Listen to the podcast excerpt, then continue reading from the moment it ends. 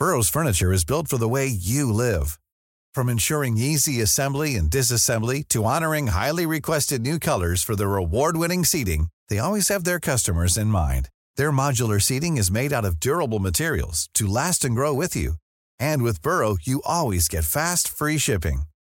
Get up to 60% off during Burrow's Memorial Day sale at burrow.com slash ACAST. That's burrow.com slash ACAST. burrow.com slash ACAST. Heraldo Podcast, un lugar para tus oídos. Noticias del Heraldo de México. El presidente Andrés Manuel López Obrador aseguró que la ministra Yasmín Esquivel ha actuado con rectitud, por lo que el tema sobre el plagio de la tesis es un deber de la Universidad Autónoma de México, que debe de resolver el conflicto para definir quién de las dos partes fue la que copió el trabajo de titulación. El mandatario federal señaló que desde hace seis años que conoce a la ministra Esquivel, quien es aspirante a la presidencia de la Suprema Corte de Justicia de la Nación, y durante ese tiempo nunca ha recibido ninguna queja sobre el comportamiento de la magistrada.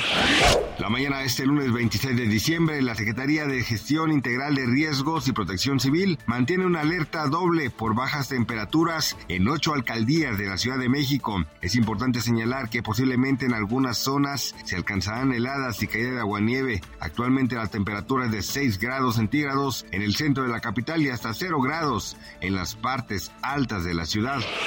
Al menos 36 personas han muerto en los últimos días por causas relacionadas con la gélida tormenta Elliot que ha afectado en gran parte del país con fuertes nevadas, bajas temperaturas y vientos huracanados, según la cadena estadounidense CBS, mientras CNN cifra el número de fallecidos por las inclemencias del tiempo en 37, mientras cientos de miles de ciudadanos se quedaron sin electricidad durante Navidad. El presidente de México, Andrés Manuel López Obrador, festejó que el dólar cerrara en 19.36 pesos. Se mostró feliz porque la moneda mexicana tiene más valor que los años anteriores. A través de su cuenta de Twitter recalcó que en medio siglo no se ha visto que el peso, en lugar de devaluarse, se fortaleciera.